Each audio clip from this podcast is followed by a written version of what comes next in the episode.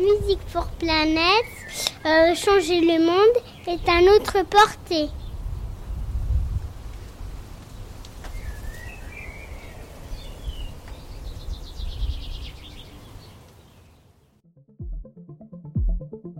« 20 ans. 20 ans que je travaille pour des collectivités et des entreprises pour les aider à mettre en place des stratégies de développement durable. Je m'appelle Benjamin Hainaut et je me pose la question, après 20 ans, si tout ça sert vraiment à quelque chose. Je fais ma part, mais sérieusement, est-ce qu'il n'est pas temps de changer l'échelle? Il faut sortir des cercles bien pensants, de l'entre-soi, de ceux qui peuvent manger bio ou portent des baskets écolo. Il faut toucher tout le monde. J'ai donc décidé de consacrer le reste de mes projets à convaincre tout à chacun. Les parents, les voisins, les passants, les sceptiques, tout le monde. Comment faire? C'est le groupe marseillais Ayam qui l'a scandé il y a déjà bien longtemps. Une musique pas faite pour 100 personnes mais pour des millions. Alors nous avons créé une association dont le nom est un cri de raviment. Music for Planet. Et chaque jour nous sommes de plus en plus nombreux. Fans de lyrique, de rap, de jazz, de métal ou d'électro. Music for Planet, c'est utiliser la musique et les artistes comme un vecteur optimiste et joyeux pour transformer tous les citoyens en éco-citoyens. Alors vous aussi, passez à l'action, devenez musique activiste, Music for Planet.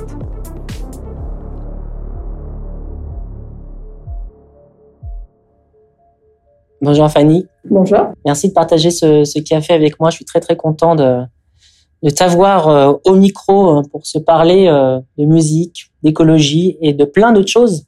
On s'est rencontrés il y a quelques temps, je pense qu'on en, on en reparlera tout à l'heure, rappeler un petit peu le contexte dans lequel on s'était rencontrés. Est-ce que tu peux te présenter, s'il te plaît, pour nos auditeurs? Déjà, tout d'abord, merci de m'avoir invité pour le café et pour échanger. Euh, donc moi, je suis anthropologue. Euh, on va dire que j'ai une activité de praticien-chercheur, c'est-à-dire que je suis à la fois à l'université et à la fois euh, dans la vie euh, quotidienne. Donc, je suis enseignant à l'école de design Strat sur campus de Lyon. Je pilote l'ensemble de la démarche des sciences humaines et sociales. Je suis chercheur à l'université de Lausanne au sein de l'Institut Lémanique de théologie pratique. Euh, je suis directrice euh, de recherche euh, pour une entreprise qui fait du design éthique dans le domaine de l'IA. Et sinon, ça fait une quinzaine d'années que j'ai une agence de recherche créative où je vais mener des démarches anthropologiques à la frontière entre l'art et le design pour questionner le monde dans lequel on vit et le monde qui est à construire. Et on va dire de manière un petit peu transversale à tout ça, j'écris à la fois des ouvrages scientifiques, mais également des ouvrages un petit peu plus grand public. Et j'ai un podcast en partenariat avec le média Novétique qui s'appelle Sous contrainte et qui vient questionner tout ce que l'on est en train de faire actuellement. Super média Novétique, média de la première heure, on connaît très bien on adore. Euh, Fanny, il y, a quelques mots euh, peut-être euh, un peu techniques ou compliqués dans ce que tu as dit. Je pense que pour moi-même aussi, euh, travailler régulièrement dans une agence de design, je pense que la plupart des auditeurs, lorsqu'ils entendent design, ils entendent design objet, la forme d'une chaise. Qu'est-ce que c'est que le design dans ton métier? Alors, le design dans mon métier, ça va être la manière de rendre concret, que ce soit autour d'un objet, d'un service, d'une expérience, d'une idée, d'une image, euh, ce que l'on aura observé euh, de la réalité sociale et anthropologique d'une situation, d'un milieu. Et euh, ça va vraiment être une forme de traduction entre des pensées parfois abstraites et une manière d'accompagner ces pensées en quelque chose qui va être plus matérialisé au sens large. Donc je crois que tu arrives de, de loin et tu es venu exprès presque de l'aéroport pour me venir me, me rencontrer. Dis-moi ce que tu as fait. Alors c'est très chic. Euh, je reviens de la jungle de la Guyane française. Euh, J'étais dans une résidence artistique et scientifique où euh, on a demandé à 15 auteurs, dont j'ai la chance de faire partie, d'imaginer des récits positifs pour le futur de l'exploration spatiale en, en lien avec l'agence spatiale, le territoire guyanais. L'idée, c'est de se dire comment on peut essayer de concilier euh, les enjeux écologiques, les enjeux sociaux, avec euh, une envie euh, très persistante qui est celle de la conquête spatiale.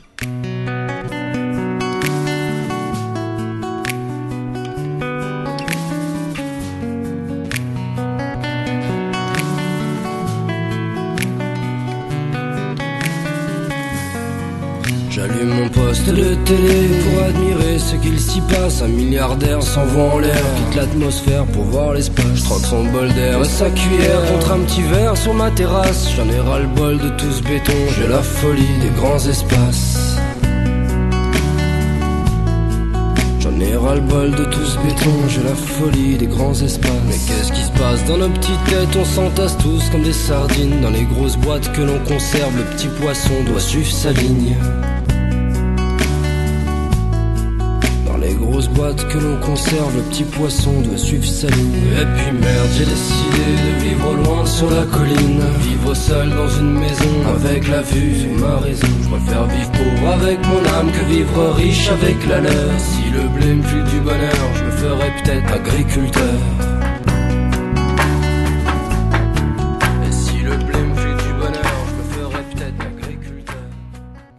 Et justement, inventer des nouveaux récits, c'est un peu un, un sujet euh, important parce que on a l'impression de, buter contre un plafond de verre qui, euh, sous principe de d'éveiller les consciences, peut euh, parfois faire peur, parfois décourager, parfois peut-être même culpabiliser lorsqu'on parle d'écologie. Pour toi, inventer des nouveaux récits, ça, passe par quoi? Alors, inventer de nouveaux récits, ça passe par mettre de nouveaux mots sur notre réalité et mettre en place un nouveau système de valeurs. Parce que ce qui va faire le lien entre notre vie quotidienne, notre perception du monde et ces fameux imaginaires, et ben, ça va un petit peu être un intermédiaire qui va être la valeur, qui va nous permettre, bah, permettre de redéfinir la frontière entre l'essentiel et le superflu, entre le luxe et l'ordinaire, entre ce qui est bien et ce qui est mal, et ce qui va participer à forger à la fois une perception différente de la réalité, qui va induire aussi euh, par capillarité euh, des pratiques quotidiennes qui vont être différentes et qui vont au final structurer euh, de nouveaux imaginaires. Pour moi, c'est vraiment les valeurs comme socle d'un nouveau contrat social, une révolution anthropologique qui va nous amener à redéfinir en profondeur nos manières de voir le monde et nos manières de vivre, et bien au-delà euh, de la culpabilisation que l'on peut avoir à travers, la euh, le fait de véhiculer de nouveaux récits publicitaires pour que rien ne change vraiment. On va averdir ou culpabiliser, comme tu viens de le dire, les usagers, consommateurs et citoyens de manière plus générale. Est-ce que c'est aussi, euh,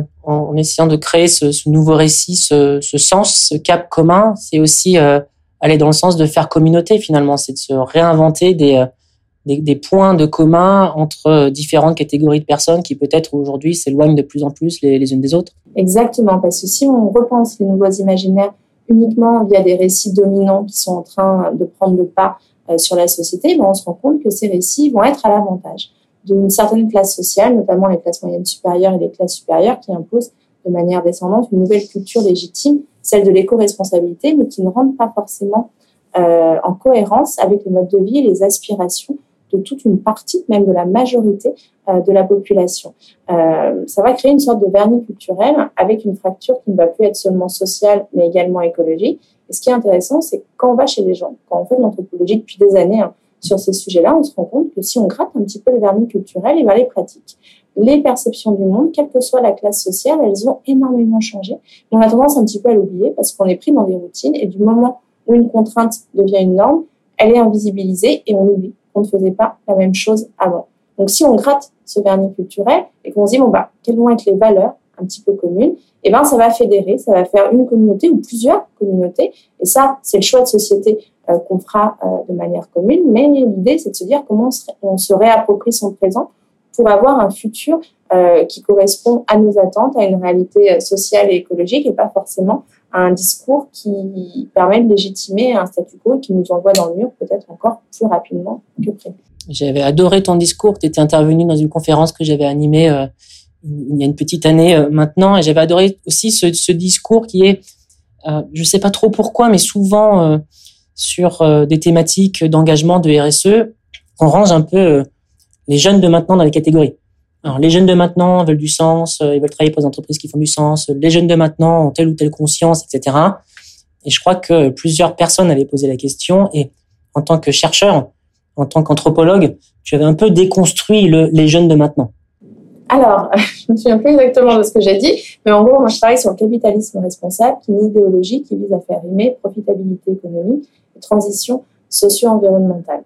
On se rend compte que le capitalisme responsable va surfer ou va s'appuyer sur un ensemble de valeurs d'ordre sociétal ou écologique qui ont le vent en poupe et qui vont euh, avoir de l'importance pour les jeunes et pour différentes raisons. Soit en termes d'appartenance sociale, soit pour s'inscrire dans un style de vie de manière spécifique, soit par peur d'un présent incertain et d'un futur anxiogène. Donc c'est pas parce qu'on va les mettre dans des cases, c'est pas parce qu'on va avoir un discours qui est euh, notamment très présent euh, chez les jeunes des classes moyennes, des classes supérieures qui veulent du sens, que c'est une réalité en tant que telle. C'est plus de se dire, quand on dit du sens, qu'est-ce que ça veut dire? Une partie du sens, ça va être de se dire comment on arrive à se maintenir dans la société, à trouver un équilibre, euh, à ne pas renoncer aussi à ses privilèges au confort. Au final, on s'accroche à une réalité qui n'existe plus, même si on a l'impression qu'on est toujours dans celle-ci, pour essayer d'avoir un changement au prix du moindre effort. Et dans cette jeunesse-là, on peut avoir différentes lectures, à la fois une lecture en termes de classe sociale et de stratification très horizontale, parce que en fonction euh, de notre place dans le corps social, eh ben, on n'a pas les mêmes quêtes de sens. Certains et la majorité n'ont même pas le luxe de penser à cette quête de sens.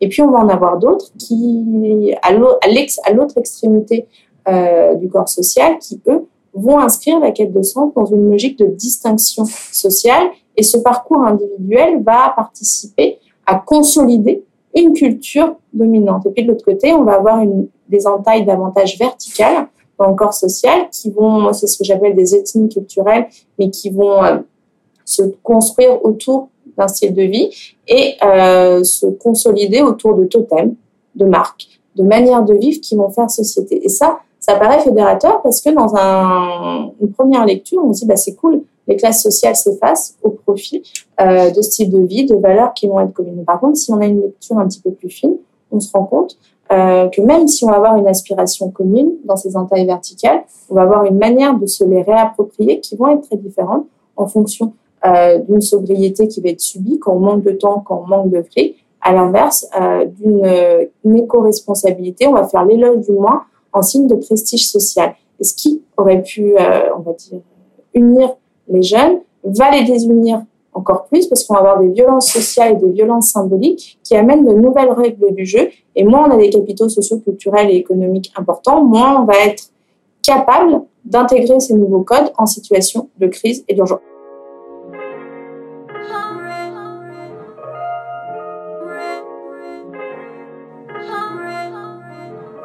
Nouveau sur mon 31, c'est pas le 31. Juste un samedi soir, t'inquiète pas, c'est rien. Mentalité zéro lendemain. Tout ira bien tant que mon père est plein. Dites aux voisins qu'on va jamais baisser le son. Majeur en l'air vers le ciel, baise le monde, baise le monde. Baise le monde, baise le monde, baise le monde. J'ai fait toute la semaine, Dieu merci, on est samedi. Whisky coca dans un gobelet en plastique qui finira peut-être dans l'océan Pacifique ou en particules toxiques dans l'organisme. Attends, mais qu'est-ce que je raconte? Et j'imagine que quand on parle de code, on parle aussi de, bah, signes distinctifs, de marques, de produits, de, de vêtements. Mais est-ce que ça n'a pas finalement toujours été le cas? C'est-à-dire que j'ai l'impression que euh, euh, l'homme est un animal avant tout et a besoin de se retrouver dans un groupe. C'est souvent cet exemple-là, mais même les punks qui étaient complètement anarchistes et anti-tout, finalement, on les reconnaissait de manière très très facile. Euh, et ce groupe identité euh, punk euh, était très reconnaissable. Est-ce qu'il n'y a pas toujours eu dans l'histoire finalement déjà du capitalisme, puisque derrière du commerce, des marques auxquels les jeunes, les moins jeunes s'identifiaient. Est-ce que c'est pas intéressant de créer justement un nouveau récit, un nouveau imaginaire autour de marques qui sont un peu plus conscientes, un peu plus engagées que, que les autres? Je vais te faire une réponse où je vais euh, amener plusieurs réponses à la réponse. La première réponse, même bien avant le capitalisme, il y a toujours eu un besoin communautaire et identitaire. Il y a des clans on a des tribus, euh, parce que plus on est dans des sociétés complexes, avec des individus qui ne se connaissent pas par lien d'interconnaissance directe, plus on va être obligé de trouver des codes et des symboles pour faire société et se dire, lui c'est mon pote, ou à l'inverse, lui je ne le connais pas, mais je peux converser avec lui, je peux faire du commerce et ça va créer des relations d'amour. On a la même peau de bête. Exactement. Ou alors on peut s'échanger des pots de bête si on a des coquillages de l'autre côté. avec le capitalisme, on va avoir un mélange des genres. en fait, la consommation, euh, qui est un petit peu la partie immergée du système productif dans lequel euh, s'inscrit le capitalisme, euh, va capter ces totems, ces marques, etc., pour en faire des produits. Et du coup, on va avoir une sorte de marchandisation de la manière de créer son identité et de faire société.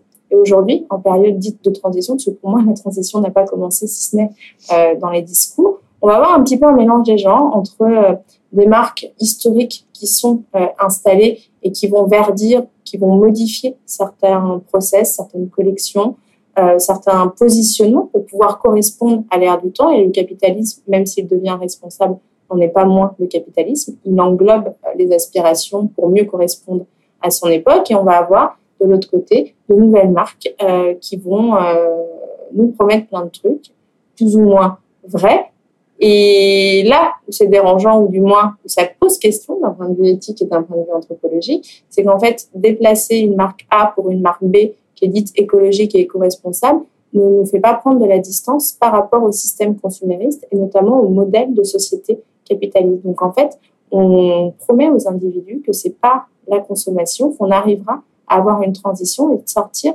de la merde dans laquelle on est. Or, en fait, tout changement euh, est lié à de l'adaptation et conduit à une survie. Là, euh, en fait, on nous mâche le travail et on nous dit, vous inquiétez pas, les gars, ça va aller. Ça va bien se passer. Mais du coup, si on trouve cool une marque éco-responsable, qu'on se dit, putain, j'ai la classe et effectivement, en fait, ça change pas vraiment mes habitudes, c'est que c'est une arnaque, que ce n'est pas éco-responsable et que ça ne va pas changer. Donc la transition n'a pas commencé. Du moment où on ne remet pas en question euh, la pertinence de l'hégémonie du capitalisme, c'est mort. J'invite tout le monde à se plonger dans ce super livre qui va euh, un peu à contre-courant, même carrément à contre-courant de ce que j'appelle euh, la bien-pensance de la RSE, la bien-pensance de, l'écologie, qui s'appelle Les enfants gâtés, anthropologie du mythe du capitalisme responsable pour lesquels tu viens de nous décrire un peu les, les, grandes lignes. Alors, on est là pour parler euh, musique et écologie. Euh, J'imagine que euh, des passerelles intéressantes puisque faire communauté, il y a aussi peut-être le rôle des arts et de la musique qui pourrait être intéressant au-delà des codes vestimentaires ou des codes d'usage. mais avant de commencer sur ce sujet-là, lorsque je t'ai proposé d'intervenir et je t'ai rapidement présenté l'association, tu m'as dit ah mais c'est super, mais tu sais moi je je suis fan de rap. Et je trouve que c'est assez rigolo parce que l'ensemble des personnes qu'on interviewe, non pas côté euh, artistique et musique, mais plutôt côté expertise, leader d'opinion, euh, euh, penseur, ont tous eu cette même réponse en disant mais tu sais moi je, je suis très très fan de ce de tel ou tel courant musical donc avec grand plaisir. Tu nous parles un peu de ton de ton amour pour le rap? Alors pour moi les rappeurs sont de merveilleux anthropologues ou sociologues. Ah oui. D'une manière générale, un anthropologue ou un sociologue euh, va mettre 500 pages pour expliquer son idée. Un rappeur, s'il n'est pas mauvais, entre 3 et 5 minutes, il va être capable de donner une photographie d'un moment de société, avoir une interprétation sociale, écologique, culturelle ou ce que tu veux. Et en ce sens, faire passer des idées profondes avec des mots simples dans un format qui est très court, c'est tout ce que les chercheurs et les universitaires ne savent pas faire. Donc de ce point de vue-là, en fait, je suis fan euh, de rap. Et de manière plus générale, je trouve que c'est des bons baromètres sur l'évolution des préoccupations euh, sociétales. Et si on, on, s'intéresse pas forcément à ce qui sort actuellement, mais qu'on va un petit peu regarder un petit peu plus loin ou euh, un petit peu avant, eh ben on se rend compte qu'on a certaines problématiques qui aujourd'hui sont en train de se démocratiser, qui étaient déjà abordées dans certaines euh, musiques. Donc c'est en ce sens que je suis fan de rap. Et après, euh, je suis avant tout scientifique. Donc, euh, donc la majorité de mon temps, c'est des lectures. Et quand il y a de la musique et c'est pas du tout la majorité du temps, ça va être davantage du rap. Sur le, sur le rap, je te, je te suis bien sur le côté évolution, revendication sociale. Il y a, y a même dans beaucoup de textes une revanche un peu sur sur la vie qui paraît d'ailleurs même en termes de réussite par une approche très euh, show-off. Je te montre que je suis capable de m'acheter euh, tous ces produits euh, de luxe. sur l'écologie, rap et écologie, est-ce que c'est un peu plus lointain tel que je j'ai l'impression de le ressentir moi? Alors, il y a plusieurs éléments. Déjà, effectivement, le rap initialement était sur des revendications sociales, une logique d'élévation et de distinction par l'ostentation qui reprenait les codes de l'hyperconsommation et de la réussite du siècle dernier. Ça, c'est vraiment l'image classique du rap on a un rap qui est en train de se démocratiser, qui est un des styles musicaux qui va être le plus écouté, notamment en France. Musique urbaine, qui est loin devant maintenant. Mais ils mettent aussi le rap, euh, je crois, R&B, il y a pas mal de choses. Exactement. Et en fait, là-dedans, on se rend compte euh, qu'on va avoir euh, des rappeurs de milieux sociaux différents qui vont chanter aussi une autre réalité. parce que quand tu vois des rappeurs comme, pour rester dans du grand public, comme Big Flo ou pardon, comme Big Flo et Oli ou Relsan, euh, ils chantent pas la misère du monde, ils chantent pas la réussite, ils vont même être dans l'éloge de la loose et d'une certaine esthétique euh, de la classe moyenne, de la banlieue euh, pavillonnaire qui raconte d'autres problématiques sociales. Sur toutes les questions écologiques, euh, c'est moins présent. Ce que l'on observe aujourd'hui, quelles que soient les catégories euh, de rap et le niveau, on va dire, de démocratisation au grand public des musiques, on va avoir souvent des références ou des clins d'œil à une crise, à une urgence euh, qui va être liée à l'urgence sociale. Donc le social et l'écologique euh, font la paire et c'est ce que je défends également dans mes travaux. On parle à mort euh, d'empreinte carbone, c'est cool, hein, mais en fait on est quand même sur euh, notre vie repose sur l'inhumanité que subissent la majorité de l'humanité. Donc si tu veux, il y a ces deux enjeux-là. Et après, on va être aussi sur des profils de rappeurs très spécifiques qui vont avoir des engagements écologiques assez forts. Tu vois, je comme euh, en préparant euh, notre café d'aujourd'hui, je suis allée un petit peu plonger euh, dans mes souvenirs et dans ce que je peux écouter. Tu as par exemple Ridan, qui était quand même sur des chansons très proches de la nature, qui questionnait le capitalisme, la sortie du monde pour pouvoir retourner à des modes de société agraire. Euh, je suis retombée sur une chanson de Kenny Arcana, je crois qu'elle est de 2003 ou 2004, qui s'appelle V pour vérité et qui, euh, presque 20 ans plus tôt, nous expliquait les pandémies, les stratégies euh, politiques, la crise écologique et l'écoterrorisme, en disant bon bah en, bientôt, si on veut sauver notre planète, on nous, on nous dira qu'on est des terroristes. Et, euh, et du coup, ces crayons de vérité, c'est même assez flippant.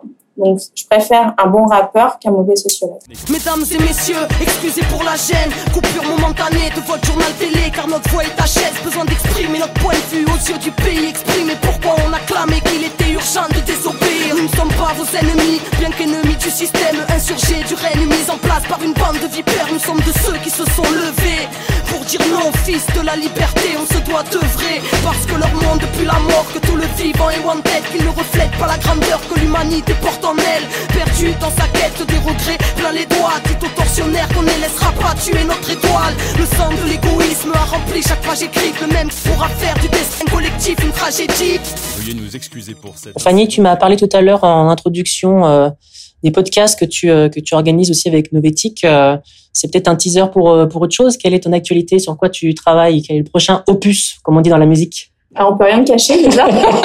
non, le, 11 octobre, le 11 octobre prochain chez Payot sort entre guillemets la suite des enfants gâtés qui s'appelle No Carbone, anthropologie d'un monde euh, de contraintes et euh, bah, qui rejoint un petit peu tout ce qu'on s'est dit aujourd'hui sur comment les nouveaux imaginaires peuvent passer euh, par un socle de valeurs communes et comment on questionne la place de la contrainte, du renoncement, euh, d'un progrès, euh, d'un monde peut-être sans croissance, et qui vise à mettre un gros coup de pied dans la fourmilière et à poser une question. Est-ce que le capitalisme existera toujours, ou du moins sera-t-il toujours hégémonique? Et du coup, je questionne euh, la théorie de la cohabitation, comment on pourrait avoir différentes structures de société à l'échelle du territoire, à l'échelle du pays et à l'échelle du monde. Merci beaucoup. On sera là pour voir ce, ce lancement qui va mettre un coup de pied dans la fourmilière c'est ce qu'on essaye aussi de faire à notre euh, petite échelle. C'est très très éclairant. Euh, Fanny, on, on approche euh, la fin de notre petite entrevue. la question qu'on pose aussi souvent aux personnes interviewées, c'est si tu avais une musique for planète, tu nous as cité deux, deux artistes, deux chansons, est-ce que ça serait parmi eux? Est-ce que tu as une autre, un autre titre que tu voulais qu'on mette en extrait à la fin de ton entretien? Ouais, alors euh, Les Cowboys Fringants avec le titre Plus rien. Ok. Eh Grosse ben, ambiance, comme ça après on peut aller se prendre. eh bien c'est parti. Merci beaucoup Fanny. Merci à toi. Merci.